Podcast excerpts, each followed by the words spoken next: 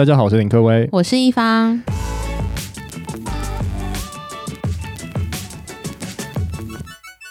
今天要来告诉大家，EDM 电子报到底要怎么去吸引电商的顾客进来，然后提高顾客的忠诚度。哎、欸，我真的觉得 EDM 电子报我真的很少点开耶。那你曾经点开过吗？我曾经点开，我有兴趣的是，比如说数位时代他推活动给我，所以你只看活动。我还蛮喜欢参加活动，其他要我买，买我就想说，嗯，你说我自己会去上网找了。可是你不是很喜欢黑色点点的衣服吗？没有，衣服的话，我接收的管道通常都是 IG，就像是之前那个 Hunter 哥说肤色，你就马上打出来的一个。啊、可通常都是 IG 推现实动态广告，我会看到，那我就可能又会点进去记得它。所以你不会用 EDN 去买任何的东西？可能看到活动会买。那好，我问你哦，那如果是折扣给你，你会买？假如说他下杀八折，八折有很多吗？真的假的？哎，电商有时候八折也是很难的。八折很多吗？那你觉得几折你会点开来？我觉得出清三折。怎么可能？OK，好啊，OK，好，不算了，我们回归到主题，没关系。我太扯，是我是那个莫名其妙消费者。对啊，你这样子，我觉得电商的业者都会吓到。哎，怎么可能三折？那你刚才说就是买一送一好了，然后送就哦，买一送一蛮好的哦，所以五折可以，五折可以。你是等于说你喜欢买一送一的这个标题？对。蛮喜欢，那限量你会被吸引吗？不会，你不会被限量是吗？我说我不选你限量啊，只有一个，我一定要买吗？哦，好，但这个 这是一个很任性的消费者。对，我觉得真的蛮任性的，蛮讨厌的。那我想要问啊，就是你通常会打开的内容，它的标题会是什么？其实我对那种好像有一些公司，他会用他的执行长的名义哦寄来的信，嗯，我我觉得很有兴趣。就像 Cake Resume 好了，嗯，他每次都会以他执行长的名义寄信来说，哎。什么东西？什么东西？那我就觉得，哎、欸，好像可以打开来看看。就是一个很有公信力的人在跟你讲话的感觉吗？我觉得是，是或是感觉好像，哎、欸，他是独家 VIP 在跟我沟通。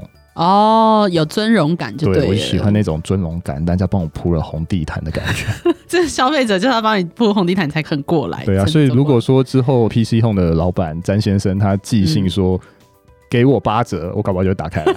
对，我们等一下可以讨论这个部分为什么这么吸引人。好，那我们一开始就要先跟大家稍微简介一下，为什么要使用这个电子报行销，大概功能是什么？EDN 其实就是电子报的缩写，那我们直接翻译其实就是电子邮件的行销。台湾常用的其实就是通知、促销、再行销等等的活动，就可以去做这样 EDN 的沟通，跟消费者沟通，跟你的客户沟通，跟你的会员沟通。那这个 EDM 它的好处是什么啊？EDM 的沟通最重要的一定就是跟你的客户嘛，让客户有印象，还有延长你跟他之间的关系。嗯，再来其实就是电子商务，你会需要花很多时间在跟潜在的客户做沟通，所以其实就是增加你的营收。还有就是提高可能你需要线上线下的整合，提高更多的实体活动的参与，这些东西其实都是 EDM 可以让客户知道你的方式。所以其实 EDM 最重要的就是，如果厂商或品牌在寄出 email 的时候，那他自然一定会希望他的客户是点开来的。那点开来就是所谓的开信率。如果需要有成功的转换，那就是要非常好的 CTA，嗯，才有办法去吸引人。嗯、那 CTA 就是我们所说的 Call to Action。这个电子报主要要导到哪一个目标页面？这样子的话，在做电商才有办法可以吸引很多人去点你的 EDM，成功的行销。嗯，了解。那我就很好奇啊，EDM 听起来这么的好用，那有哪一些使用时机是可以提高消费者的注意呢？三大使用的情形，我觉得可以说明一下。第一个就是欢迎系列，嗯、第二个呢就是激励换回，就是我们激励所有的消费者过来。再来就是交易的资讯，我们把它分为这三大类。好，那第一个欢迎系列是什么呢？欢迎系列就是很多网站，只要你注册了会员之后，它就会寄送欢迎的信，甚至在这个欢迎信里面还会附上一些优惠折扣的代码，可能你首购可以有五十元的折价。那欢迎系列其实是在电商里面是算蛮重要的一个一环，这样子。嗯，对我来说，它的感觉就有点像是，哎，你进入了我们品牌里面喽，我是你们其中一员的那种欢迎的感觉。那你会被这种首购金给吸引吗？首购金有可能，因为我一开始一定是有某种原因，我才会开始订阅他的电子报，或是留下这个 email。我觉得这个首购金还蛮有效的。那我想问，就是你有操作过什么样的产品会这样子欢迎客人吗？其实我觉得三 C 产品就很适合，因为三 C 产品偏向就是它的单价是很高的。嗯，那假如说你给他折价五十块，其实有些人或折价一百块，他其实就是很想买嘞，因为这个折价的幅度其实是蛮大的。哦，但是三 C 的折价如果幅度这么大，其实你还是会希望他之后再回来买。嗯，所以你要再想想看，你要怎么让他再继续回购。我觉得这是诱因的一部分啦，因为他可能在各大平台在 PC 后买也没有首购的奖金，所以他可能就会找到类似这样的管道。等于说折五十块就算五十块，折一百块就算一百块，等于说是回馈给消费者，然后让消费者有更好的名义来购买你的东西。嗯，好。那第二点是激励他购买，或者是唤醒，就是让他想起来说，哎，还记得这个品牌哦，然后想要来购买。那这个是什么呢？其实唤醒跟激励真的是蛮重要的。那我们可能常常看到很多电商的 EDM 都会什么，他可能在推你他们的线下活动，他的课程预告。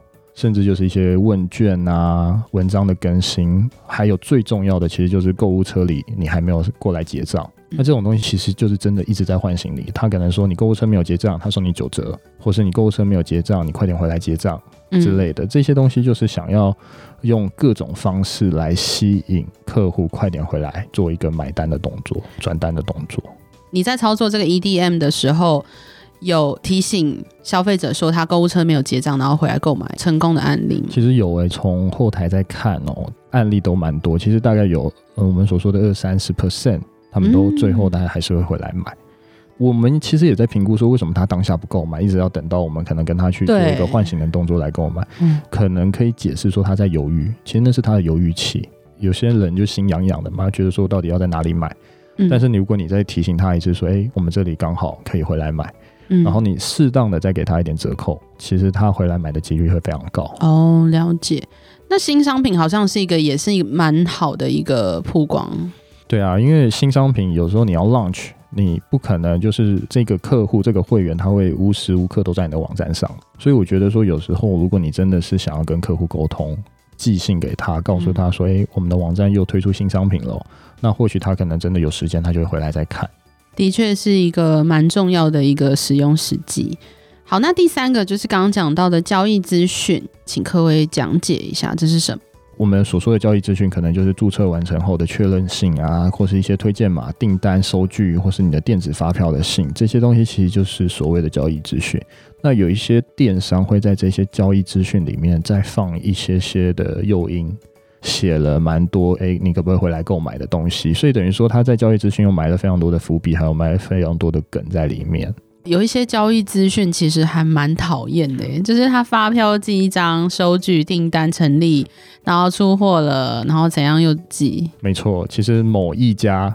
开店某一家，某一家 讲对，某一家开店平台，其实有时候真的寄信寄非常多来了。有时候我们在购买东西，真的觉得很恼人，是真的蛮讨厌，就会把它弄掉。然后我就是，对啊，我会 ban 掉，因为打开信箱里面，我觉得明明就做了一些动作，然后他又一直寄，一直寄，一直寄。对啊，但是这也不能怪他，因为你真的做了某个动作，然后觉得说好像要触发你了。但是记太多其实也是一个恼人的行为，对他的品牌印象应该也会不好吧？对啊，所以可能要再检讨一下了，就不要记到这么多会比较好。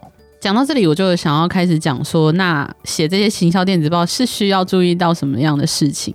各位文章里面有写到几点，那我们就针对其中的四点来跟大家稍微讲解一下。第一点的话呢，是很重要的是开场。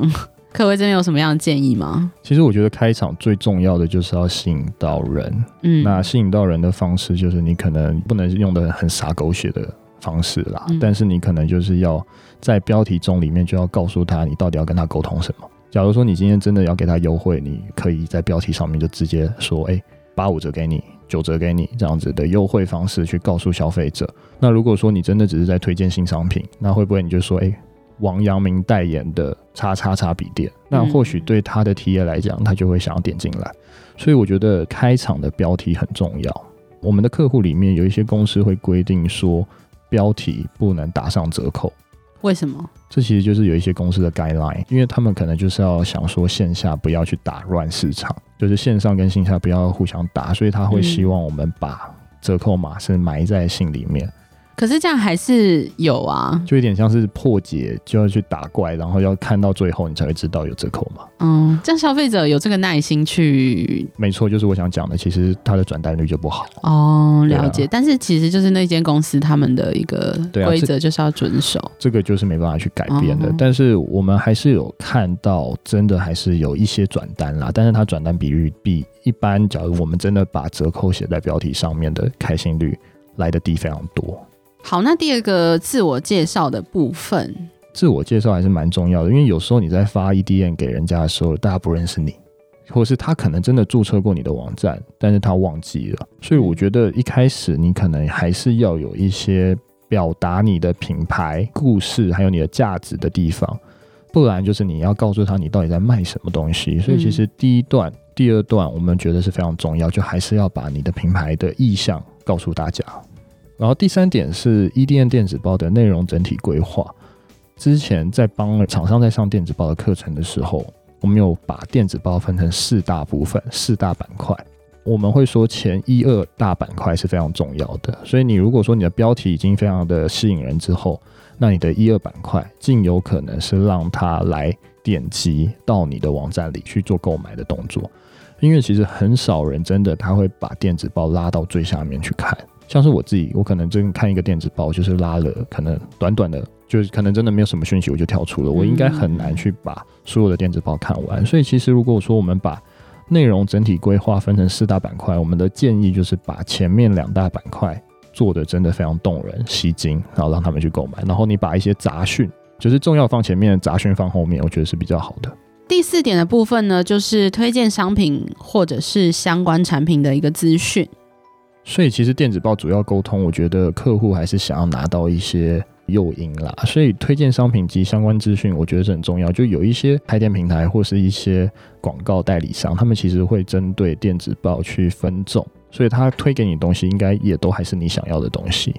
就像一方他可能喜欢黑色点点的衣服，那品牌可能就是会寄给他一些黑色的衣服、点点的衣服，然后让一方觉得，哎，好像品牌又是独一无二的在跟他沟通，然后就会回来做购买。嗯这一个重要的部分就是克制化的概念啦。对啊，所以就是行销一直到现在来讲，应该是客制化非常的重要。嗯、还有就是你要让你的客人觉得他是独特的，他是 VIP 的感觉，他有尊荣感。嗯、推荐商品及相关产品资讯其实是非常重要的。你就是要好好的把这些忠实顾客养好，然后喂饱他，让他知道说你其实很关心他，他非常重要。嗯，好，以上的这些注意事项，如果大家都有注意到之后呢，我们就要来评估电子报是不是有成效的，包含 A/B testing 或者是开信率，或者是点击率，或者是有没有取消订阅这几个部分。那我们先从 A/B testing 来开始介绍。其实不同的目标客户，他喜欢接收的 email 的习性都不同。其实身为行销人员的话，他应该是要透过这样的数据去做优化。A/B testing 其实是一个所有的行销人都应该每天都在做的事情。嗯。本来就是要针对不同的客户、不同的文案，甚至是不同的 email 内容，甚至标题的差异、图片的配色风格、文案的内容这些东西，其实这些东西都是各种重要的变数。如果说有一些东西真的是搭配起来不好的话，其实客人的开心率真的就不太高了。所以，其实 A/B testing 它是一个非常需要去做科学实验的方式。那如果说真的做得好的话，其实你可能会影响到你后续可能开心率、点击率。甚至在 A/B testing，如果你做得好的话，对你的品牌印象其实会提升非常高。那我想要问你，有没有成功 A/B testing 出来觉得特别有效的一个方法吗？其实我自己是建议品牌，如果真的要发电子报沟通的时候，真的还是要带一点优惠。其实网络这种东西，他们其实都可以到处去比价。嗯，但是如果你发了一个信给他，然后你又不给他任何的开你网站的机会，其实我觉得非常可惜。适度的给优惠，我觉得这是电子报沟通蛮重要的一个技巧。那再来，其实就是如果说你是可以用比较独特的口吻去跟他讲话，例如有一些电子报，你可能会看到他是直接说：“哎，一方你好，这是我今天的折扣。”或者“一方早安，这是我一个什么什么。”嗯，其实等于说他还是会需要一个尊荣感。那如果你尊荣感是帮他铺好铺满的话，都会有非常好的效果产生。对，的确，如果是收到这种比较有温度的信，我就会觉得哦，他不是想要推销嘛，骗我的钱，但其实都是在 都是想赚钱啦，都是想赚钱。所以他如果说哎，一方早安，你、嗯、你会觉得很好像好一点。OK，对啊。那第二个呃，评估的指标是开信率，这个就是基本上是大家都会看的一个东西。其实开信率对电子报来讲是非常重要的，因为这个数据是可以评估说你的 A/B testing 的效果到底好不好。嗯，所以如果说你的开信率大概都是四十 percent、五十 percent，其实也算是正常啦，因为可能两封就一封打开嘛。哦、嗯，那这个数据其实就是让你评断你发送的信件是不是有客户产生兴趣打开来，你可以吸引到你的目标客户，他可以更深度的来访问到你的电子报。那我想问，一般的开心率就是你说的通常四十趴到五十趴吗？其实四十五十趴已经算 OK 了，算高的。但我们有发现有一些它其实还会高到六七十趴。那种通常是什么东西啊？但其实你要看哦，你还是要看到达率，嗯、因为有一些信你的到达可能没有这么高，但是开心率很高。嗯、所以到达率它还是有一点，就是你有没有真的寄到这一万个人或五万个人的信箱里。所以他会先分到达率，假如到达率是八十 percent，那开心率就是五十 percent 的话，其实那个数据就是很好的。那你有操作过什么样的案例是开信率会比较高的吗？以我们目前手上在操作的电商来讲，我觉得是有一些活动的时候，嗯、它的开信率会高，嗯，或者是过年过节，如果你就告诉他说，哎，九九购物节，嗯，其实这些开信率也很高。怎么样去把开信率提升？其实我觉得在标题优化的方式就非常重要。因为我在想，就是看 email 不是就是都只看到标题或者品牌名称吗？是啊，是啊，是啊。所以你等于说你要把标题一定要打得非常精准啊，嗯，就不能乱打标题。对，还有时间，有一些会半夜传给我，哎，对他的印象很差。为什么？但你半夜不睡觉吗？因为我半夜可能就是十二点多，然后他对啊，就还没睡，然后他就是。传一些东西给我，我就想说你怎么会现在行销？哎、欸，可是我常常就起床就看到很多这种信啊，那应该他也是半夜传的，早上吧，六点是吗？六七，我每天早上必做的行程就是收信嘛。嗯，那我早上大概七八点起来收信的时候，我就会看到很多这种行销信传来。哦，你没有看他的时间吗？他的时间点没有，我都没有认真看，哦、因为我都没有点进去的，就不会看嘛。因为我上面就是直接显示他的时间，我想说你现在不是半夜吗？但是我觉得那是机器人设定的。啊，他不是他啊，那我觉得这样就是真的需要改进一下。所以你会希望他在晚餐时间传给你，就是不要是休息时间。可是 email 蛮尴尬的啊，因为他不知道你哪时候去收信啊。至少不要可能半夜十二点到早上五点吧。你会震动就对，对啊，哦，他就会吵到我。我是我是没有震动，好，哦，这个应该是也是要注意的。对对对对，好，那下一个是点击率的部分。只要到了开信率这个步骤，你一定会希望你的客户点击这个连接或点击这张图进去你的网站，所以其实点击率可能就跟我们所说的 CTA 很重要，所以你一定要在图片文案做的一些优化，或是告诉大家说这个东西到底是什么，所以让人家有诱因去点击。最重要，其实老实说也不是开信率啊，我觉得点击率才是最重要的。开信只是一个步骤，但点击是他真的对你有兴趣才会去你的网站购买。那你有操作过什么样的图片或者是文字，它的点击率是会比较高的吗？其实都不是这两个，我觉得是按钮才最重要。按钮，嗯，因为我觉得其实有时候消费者他还是很喜欢去点长得圆圆的、椭圆形的那种类似的按钮，他会有诱因去按那个东西。假如说如果你在图片啊下面又置入了一些按钮的话，我觉得消费者他有可能会去导引过去点。嗯，好。第四点是，是不是有取消订阅的行为？其实取消订阅好像是在每个电子报里面都会发生的，而且好像在发送电子报的要求里面，它一定要你安插一个取消订阅在最下面。这是规定吗？这是规定的，这是希望你可能还是要让消费者有一个这样的选项，所以你会看到每一封电子报下面都会有一个类似这样的行为存在。取消订阅真的就是客户不想要再收集到你的任何资讯。但这个东西其实你也不用紧张啦，因为取消率也不会真的到高到很离谱。通常是多少？其实我我们认为，我们寄出去一次的话，可能真的就回来个一两趴取消。Oh, OK。但是我觉得就是有些人喜欢你，有些人讨厌你，所以我觉得这些东西都算是合理的一个汰换淘汰的一个机制，嗯、所以其实倒是还好。嗯嗯嗯。所以今天我们讲到了 EDN 电子报这些东西是真的是。非常重要的。那现在因为 Line 的公众号，如果你要推播，其实是非常昂贵的。再来就是你可能在做简讯的行销也非常昂贵。那 EDM 其实也是一个比较直接而且是免费的管道，可以跟消费者做沟通。那如果你的 EDM 写得好，其实很多的购买行为都会在 EDM 上面。所以其实还是蛮推荐品牌，如果有用心在经营内容，或是有用心在经营客户或是会员的时候，其实你是可以用 EDM。